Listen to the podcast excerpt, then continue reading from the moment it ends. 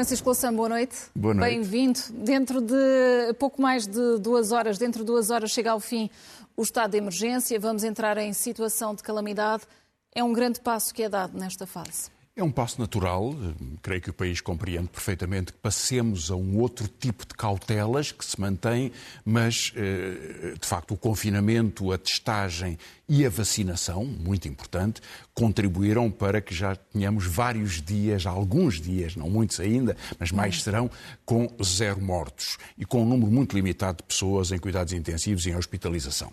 De facto, não estamos livres de ainda ter uh, alguma uh, contaminação, alguma vaga de contaminações, embora o risco se vá reduzindo à medida que as pessoas com mais de 60 anos, com mais de 50, enfim, e pessoas que, sobretudo, que possam ter algumas, algumas doenças, já vão sendo vacinados e isso em maio e em junho já, já ocorrerá.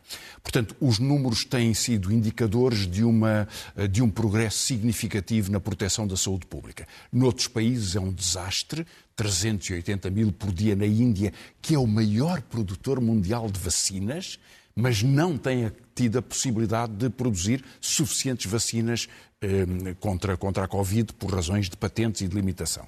E, portanto, há, há um drama tremendo no, no, no, que se passa na Índia. Em Portugal, bem. Outros países europeus, bastante mal ainda, o que quer dizer que a abertura das fronteiras ainda, terá, terá, eh, ainda haverá limitações. Ehm, e, quando olhamos para trás, creio que os dois aspectos mais importantes, vacinas têm corrido bem com as limitações que existem de fornecimento, eh, mas o sistema de saúde tem se adaptado bem para uma capacidade de, de, de vacinar 100 mil pessoas por dia. Houve aqueles casos iniciais, em Portimão, a Presidente da Câmara de Portimão, e outras pessoas que se puseram à frente da fila injustificadamente, e isso não vai ser esquecido, eh, mas aparentemente esse tipo de abusos tem vindo a ser controlado e isso seria um ótimo sinal. Eh, quando olhamos para o fim deste estado de emergência, podemos perguntar se se justificou durante tanto tempo e a resposta categórica, creio que é que não podia deixar de ser assim. Eu não consigo compreender quem pudesse achar, e houve partidos que votaram nesse sentido, que só se justificaram os primeiros 15 dias em março do ano passado e que desde então podia não ter havido confinamento. Hum. Na verdade, o confinamento foi imperativo. Não era possível constitucionalmente ter limitações que eram necessárias à circulação das pessoas e até a, a, para poder reduzir algumas atividades que têm impacto na, na público, eh, nomeadamente na restauração, no, enfim, no, no, noutros setores. Isso implicava o estado de emergência. Não, o estado de emergência não era possível fazer de outra forma. É irresponsável pensar isso. Podemos dizer que faltaram medidas complementares de apoio social e até de reforço do serviço de saúde particularmente do ponto de vista da testagem massiva. Isso, isso, isso é inteiramente verdade. Mas no conjunto, creio que Portugal respondeu à situação em que foi o pior país da Europa no inverno, no inverno passado. E podem assistir agora problemas legais nesta transição para um desconfinamento total? Eu, eu creio que é preciso ter muito cuidado. O estado de calamidade permite cercas sanitárias em situações de emergência muito limitadas no tempo e algumas medidas de restrição sobre horários, algumas medidas desse tipo permite. Não permite, por exemplo, alterar eh, a norma constitucional sobre o direito de circulação ou outras regras constitucionais fundamentais, porque essas a Constituição garante que não pode ser por despacho do Governo, isso seria um tremendo precedente, precedente jurídico, e, eh, porque eh, restrições dessa natureza têm que ser ratificadas pelo Parlamento assinadas pelo Presidente, e é assim que deve ser. Agora, o estado de calamidade é suficiente para esta fase de transição.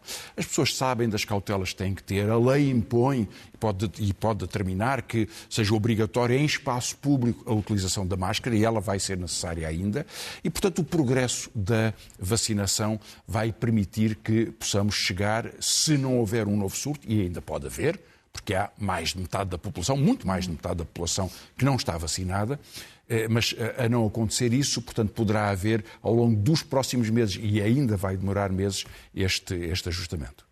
Francisco Louçã, vamos avançar para o debate que continua na ordem do dia, o debate anti corrupção, começando pelas declarações que foram feitas por João Cravinho sobre um travão a esta luta, depois a resposta por parte do, do PS de que havia aqui problemas de memória. Como é que entendeu este. É, eu tinha, tinha chamado aqui a atenção no, no, no tabu da semana passada para, para, para, um facto que parecia estar a ser esquecido, que foi João Cravinho, deputado do Partido Socialista, ex-governante, figura de referência do partido, quem fez pela primeira vez um conjunto muito articulado de propostas e que incluía a criminalização do enriquecimento injustificado. Ele, ele fez-lo como, como um objetivo, não, não tratando do, do detalhe da lei. O Parlamento teve dificuldade em acompanhar o entendimento do Tribunal Constitucional Constitucional, porque por duas vezes, creio que da segunda vez era mais do que previsível, quando a lei foi votada só pelo PSD e pelo CDS, e era evidente que não, não cumpria normas constitucionais. Da primeira vez não me parece que assim fosse, mas foi o entendimento do Tribunal Constitucional e houve alguma dificuldade. Mas a ideia substancial que o João Carvinho apresentou era absolutamente justificada. Como é que alguém que tem a titularidade do poder político, portanto, é a confiança do país para exercer um cargo político de alta responsabilidade na condução das coisas nacionais, pode não ter que justificar incrementos patrimoniais significativos ou não ser punido caso eles sejam ilícitos ou, ou injustificados. E, portanto, aqui há, há um aspecto da punição do crime e há um aspecto também da informação necessária para as investigações, porque é o ponto de partida do crime económico. O crime económico protege-se sempre. E, portanto, ter a informação e a obrigação da informação é em si próprio um valor público. Bom, eu lembrei que João Carvinho tinha feito, eh, eh, aqui foi, ele foi entrevistado na segunda-feira, e depois surgiu esta resposta do Partido Socialista que é espantosa. É até trapalhona porque sugerir que há alguma falha de memória de João Cravinho, que é um homem que está, cuja memória é vivíssima, tomara eu ter a memória que ele hum. tem. É, tenho de falar com ele sobre estes assuntos e sobre outros, sempre com o mesmo gosto, porque ele, ele conhece detalhadamente, quando foi ministro eh, em pastas decisivas para a percepção do risco que podem ser contratos públicos, e foi daí, aliás, que surgiu o impulso que ele teve de fazer esta proposta. Mas foi uma forma, eh, por uma deputada, Constança Souza, de, de o menorizar pessoalmente, o que tem a gravidade não só do assinte, aquilo a que Manuel Leque chamou uma canalhice, é um termo forte, mas eu creio que ele tem razão, eh, mas depois para tentar desvalorizar até o próprio contributo político. Ana Catarina Mendes veio defender a deputada, em termos um bocadinho mais elegantes, eh, eh, porque aqui nisto há, digamos, uma, brutalidade formal que, que, é totalmente escusada, é mesmo disparatada, não se trata assim ninguém, nem um adversário, nem um, um camarada de partido, não tem nenhum sentido, não se usa este tipo de, de, de terminologia. E a Ana Catarina Mendes veio, veio defender porque o Partido Socialista esteve sempre no combate à corrupção. Certamente que fez propostas eh, com mérito. E até percebo que alguém de um partido valorize muito o seu partido. Isso tudo faz parte da lógica política. Mas Ana Catarina Mendes tem que perceber que todo o discurso que está a fazer, eh, não só pelo caso de um ex-primeiro-ministro e ex-secretário-geral que está a ser julgado e que não sabemos se será condenado ou não será, mas o facto de estar a ser julgado é um facto político em si. Mas por, por se perceber que os meios de combate à corrupção são insuficientes nomeadamente na informação. E, portanto, foi uma resposta muito disparatada. Creio que João Cravinho faz bem reafirmar as suas propostas. É bom que o Parlamento possa abrir este caminho. Mas queria também chamar a atenção, e o Presidente também o fez. E, portanto, eu vou, vou reforçar o que, hum. o que ele já fez. É que o combate à corrupção não é só boas leis. É preciso normas, capacidade de informação, capacidade de punir, leis adequadas, e nada disto resulta se não houver meios de investigação. Investigação... E a Estratégia Nacional eh, Anticorrupção aprovada pelo Governo esta semana responde a essas questões? Eh, responde a algumas questões e mostra preocupações em algumas delas, mas uh, uh, não tra trata do quadro do enquadramento jurídico, é que a Ministra da Justiça tem sido cuidadosa deste ponto de vista, ela não tem uh, a mesma percepção sobre a importância da, da criminalização do, do, enriquecimento injustificado, mas está muito atenta, até pela sua experiência de magistrada, uh, a criar uh, mecanismos ágeis que permitam preservar as normas da lei, mas permitir uma investigação acesa, e certamente que, que ela compreenderá. Agora, veremos se o Governo Governo reconhece que o que falta, sobretudo, é meios de investigação sobre a sofisticação da criminalidade económica, circulação de capitais, eh, ocultação em offshores, eh, empresas biombo umas dentro de outras. E tudo isso implica meios, recursos, capacidade, persistência, treino científico, treino técnico, pessoas que são contabilistas altamente qualificados, que sabem como funciona a banca, que percebem como funcionam estes circuitos. E isto tem que estar no aparelho de investigação da justiça portuguesa. Hum. A corrupção, a justiça e também a pandemia foram temas que marcaram os uh, discursos do 25 de Abril. Olhando concretamente para o discurso do Presidente da República, ficará para a história, na sua opinião, porquê? Bem, é um discurso importante, e, nomeadamente porque não tem nada disso. São temas importantes, o Presidente uma outra vez tem falado sobre isso, aliás, tem uma intervenção muito ativa, eh, mas este foi um tema, ele tratou um tema completamente diferente, digamos, a percepção da história, e em particular da história da guerra colonial, do colonialismo português e em particular da guerra. Eh, e eu creio que o Presidente o faz por três razões.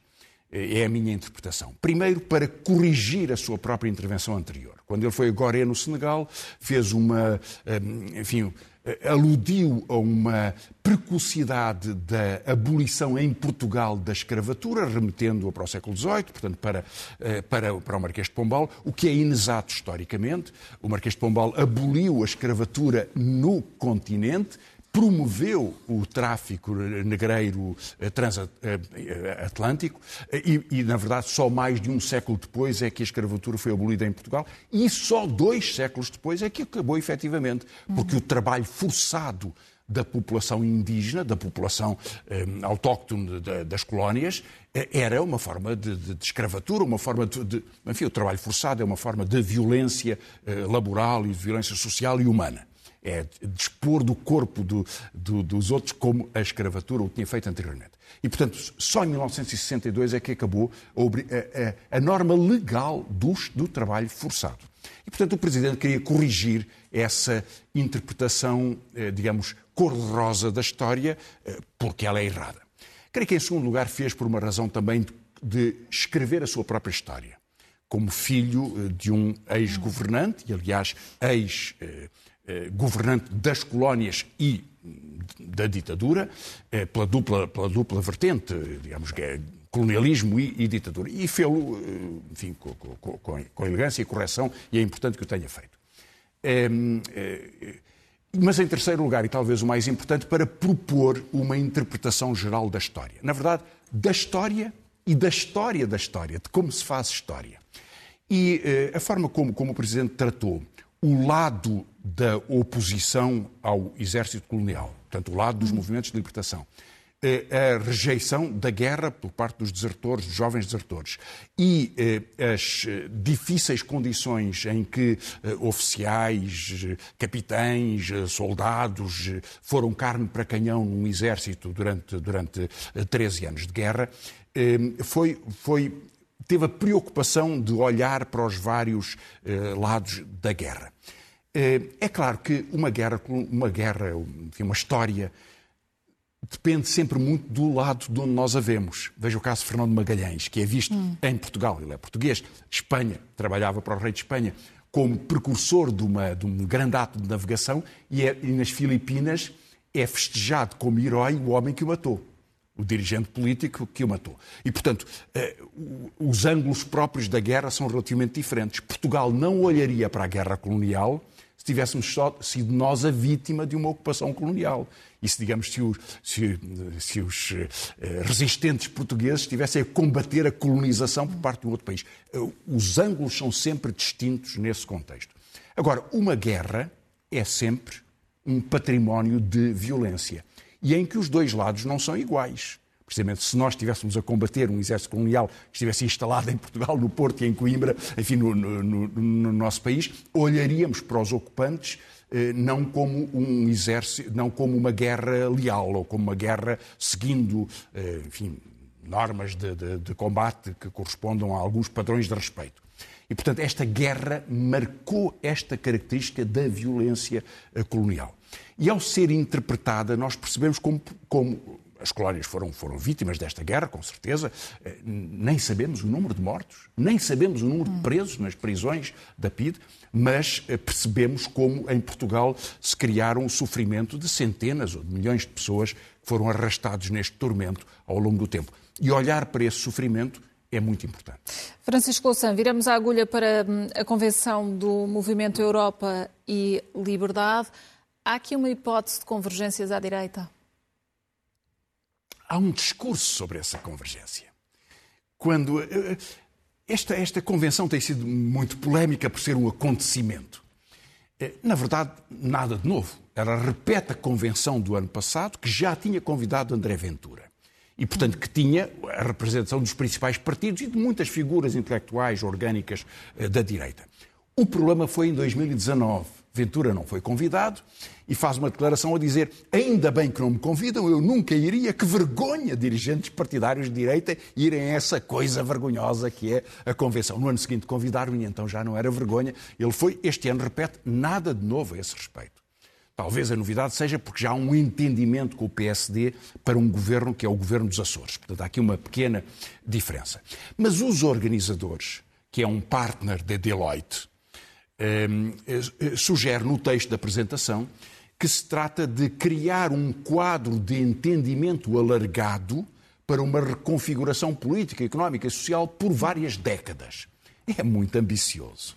Eu não creio que seja um, eh, uma figura de topo da Deloitte, uma empresa de consultoria, que vá reunir a direita por várias, muito menos por várias décadas.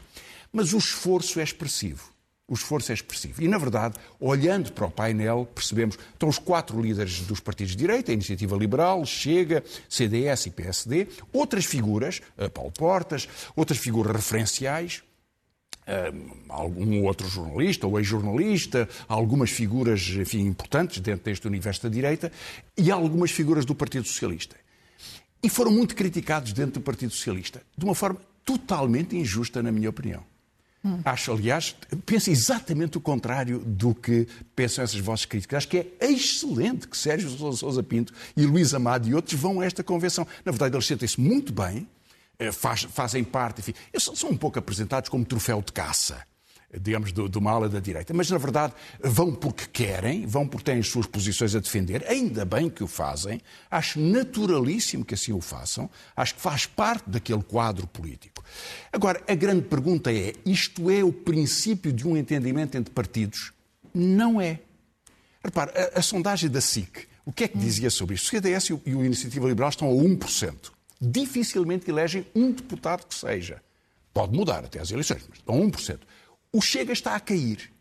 Está com, uh, a uma grande distância do Bloco de Esquerda e foi ultrapassado pelo PCP. Esplêndida notícia para o PCP, péssima para o Chega. Assustadora até. Mas, apesar de tudo, é o partido que aparece nas sondagens com alguma consistência para estar ao lado do PSD. Só que somados não dão nenhuma vitória possível. E a soma diminui. Porque o, o, André Ventura, para conseguir eh, panache, para conseguir aparecer na opinião pública, tem que ser exuberante e até grotesco. Pena de morte, castração. Ele tem que fazer daquilo que o torna chocante o tema central do seu aparecimento. Foi esse o seu, o seu gesto político ao longo de, de mais de um ano, que lhe deu algum sucesso. Mas a radicalização de todas essas posições torna-se um choque para o PSD. Não é porque no PSD não haja quem pense da mesma forma. Susana Garcia, exterminar a esquerda, essas coisas. Aliás, ela imita o, o, o André Ventura e percebeu que para ser notícia tem que ser espampanante. E, portanto, fazer este tipo de declarações, que valem o que valem, quer dizer nada. Mas no PSD, a história do PSD não é isto. A história do PSD não é a pena de morte. Não é pena da prisão perpétua, não é uh, fechar os ciganos no, no, no apartheid. Portanto, o sucesso de André Ventura para poder ter força para a negociação com o PSD afasta-o do PSD e entra em choque. E, portanto, há aqui uma dificuldade de reconfiguração, não é para décadas, é para, para os próximos meses, para saber qual é o espaço que esta direita vai ter pressionada ainda por cima por, por saber que tudo somado não dá nenhuma hipótese de vitória eleitoral. Hum. Francisco Louçã, vamos até ali à zona uh, virtual deste estúdio para falarmos do programa de estabilidade apresentado pelo Governo, nomeadamente dos gastos. Na sua opinião, há aqui um exercício de fé Bem, eh, veremos, porque hum. o, que tem, o que está planeado tem que ser cumprido que eu quero chamar a atenção, o Eugênio Rosa fez estas contas e eu quero reproduzi-las aqui, é o que é que está previsto gastar, ou digamos, quais são os reforços deste tipo de eh, recursos eh, da União Europeia. Hum. até 2030, porque isto tem sido o centro de, da propaganda do governo, de, das declarações do governo. É uma bazuca, uma vitamina, enfim, uma bazuca. E é gigantesco. Do programa eh, Portugal 2020, falta gastar 10.515 milhões. Só foram executados em sete anos 14.760, que é o que está aqui. Portanto, eram cerca de 26 mil, falta gastar, já terminámos o prazo, mas ainda pode ser usado até 2023, falta gastar 10 mil milhões. Depois, no programa de resiliência, até 2026, poder-se-iam utilizar 13.944 milhões, mais em empréstimo 2.699. E depois há o quadro comunitário, o orçamento comunitário normal, que até 2030 Isto são datas diferentes, não é? 23, 26, 2030, seriam mais 29.800 milhões. Isto somado, até 2030, seriam 54 mil milhões. Nunca Portugal teve este tipo de financiamento. Problemas que isto levanta. Primeiro problema. Só se executou 60% em sete anos do quadro comunitário, de um programa do quadro comunitário anterior. Porquê é que só se executou? Porque eh, eh, há uma um déficit de competências em algumas partes da estrutura da administração pública e porque há falta de capacidade em importantes setores da economia portuguesa de apresentar propostas de investimento e propostas de execução destes fundos. Portanto, falta competência, falta capacidade de planeamento, de estratégia, de acompanhamento, de monitorização. Portanto, e quais são as outras fraquezas? A segunda fraqueza hum, é, o, é, é, outro tipo de problemas que é revelado neste hum. contexto, porque se essa for resolvida e se a economia portuguesa reagir, então absorve-se estes recursos, reforça-se uma parte do investimento e pode colmatar no digital, na, enfim, na, na transição climática, algumas das falhas. Só que não há também estrutura de direção. Segunda fraqueza porque transição climática não há uma estrutura de direção, um Ministério do Ambiente muito frágil aos interesses económicos, como se viu nas barragens, e na transição digital é, cruza vários ministérios. Na economia, sim, há um Ministério da Economia, portanto, na parte da resiliência. Portanto, dificuldade de capacidade técnica, dificuldade de liderança e depois de estratégia. Isso levanta o problema que hoje o Expresso, a notícia que se referiu em, no noticiário anterior, suscitou-se, que é saber se o plano de resiliência está a ser apresentado ao país como foi apresentado a Bruxelas. O governo diz que sim, porque não faltam as coisas importantes, mas que não, porque alguma informação só será disponibilizada depois. E como é que interpreta todas estas informações e também a rápida reação do governo? Bom, o governo ficou muito preocupado porque esta notícia é uma bomba. É, repare, nós só saberemos quando for divulgada toda a informação verdadeira se aquilo que não foi dito é de grande importância ou se trata de detalhes. Sendo detalhes, tem que ser divulgado. E, aliás, será divulgado. Não é possível manter segredo sobre isto, porque são compromissos que o Governo estaria a negociar, ou que já teria aceito, ou que já teria proposto a, a Bruxelas. O próprio facto de haver uma espécie de monitorização sobre os compromissos de como Portugal se reajusta já é de si próprio preocupante. Agora, uh, o facto é que um, ehm, saberemos se se trata de. Um, ehm, precisões nos programas, de metas intermédias, e nesse caso eh, isso terá a gravidade da ocultação, eh, mas não será uma estratégia de mentira, se aluia se e eu não posso tirar conclusões sobre isso, portanto, o Governo é que dará essa informação, se houvesse normas importantes ou formas de conduzir políticas sobre a saúde, ou sobre as leis do trabalho, ou sobre as normas e as prioridades de, de alguns investimentos, e isso seria, evidentemente, preocupante. Portanto, para já é mais um ponto de interrogação, uma grande preocupação.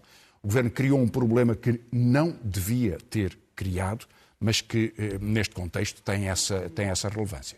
Francisco Louçã, rapidamente as sugestões de leitura desta semana. É, é cinco, cinco, sugestões. É, um livro que eu achei muito curioso. Anders Rosling é um, um, médico e estatístico sueco, ficou muito famoso pelas conferências TED eh, e por ter, aliás, contribuído para tornar muito acessível o conhecimento dos factos. Mas isto é um livro sobre a, a história da sua família, ele, a sua mulher, também, também, também, que trabalha, também profissional da saúde e as suas crianças, quando, eh, na sua carreira profissional, quando foram depois do 25 de Abril eh, para eh, trabalhar em Moçambique. Foram constituir os, a estrutura de saúde pública em Nacala, foi uma, uma, uma, cidade onde eu vivia com os meus pais quando, quando era criança, uns 15 anos antes de Rosen lá chegar, e é extraordinária, comovente, é muito bem escrito, muito carinhoso em relação ao povo, ao povo de Moçambique e, portanto, temas e debates, como aprendi a compreender o mundo.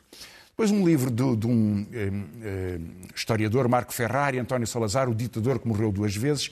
Eh, incrível história. É um pouco romanceado, mas é, enfim, não tem grandes novidades, mas é uma, um olhar sobre a vida de Salazar. E depois três livros importantes da literatura. Filomena Marona Beja voltou ao conto na Parsifal, Histórias de Liberdade e outras. Ela tem feito um, um trabalho sistemático e, e de grande, grande, valor e de grande reconhecimento na, eh, no romance e pela segunda vez no conto. Eh, Almeida Maia, nas Letras Lavadas, Ilha América, é uma história de um adolescente que se, eh, há muitos anos atrás, aproveitando um avião que passa por Santa Maria, que foge para os Estados Unidos e, portanto, um, enfim, um livro de, de um escritor açoriano consagrado.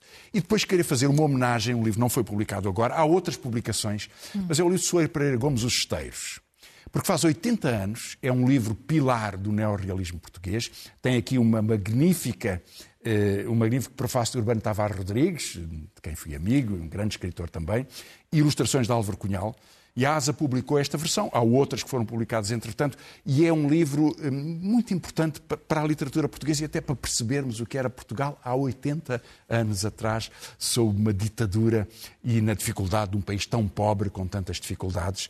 Eh, cá está eh, um retrato sobre o sofrimento que foi Portugal. E o que é que nos traz no Momento Zen desta semana? Um apanhado sobre a dificuldade e a decisão. O Primeiro-Ministro foi inaugurar uh, a eletrificação de uma linha ferroviária, ainda bem que, se, que, há um avanço na ferrovia, já estava prometida a inauguração para 2019, atrasou-se, fez agora, mas fez uma inauguração incompleta, isso foi muito criticado. Bom, ele explica que isto continua uh, e ele, uh, e portanto está aqui, eu queria chamar a atenção para uma reflexão do Primeiro-Ministro sobre as dificuldades de soluções e a forma como ele vê quem se queixa dessas, dessas dificuldades. Uma declaração de 24 e outra de 25 de abril deste, da semana passada. Vamos então ver Francisco Lassam. Boa noite e até para a semana. Houve o calvário da contratação para a elaboração dos projetos e da elaboração dos projetos. O calvário para o lançamento das, dos concursos das empreitadas. O calvário da execução das empreitadas. Continua muita obra que está em curso também nesta linha, para melhorar os sistemas de comunicações, os sistemas de segurança, os sistemas de sinalização. Bem sei que perante as dificuldades, alguns dedicam-se a, serem carpideiras oficiais. Há outros que têm que olhar perante as dificuldades e dizer se a dificuldade existe, como é que a vamos ultrapassar?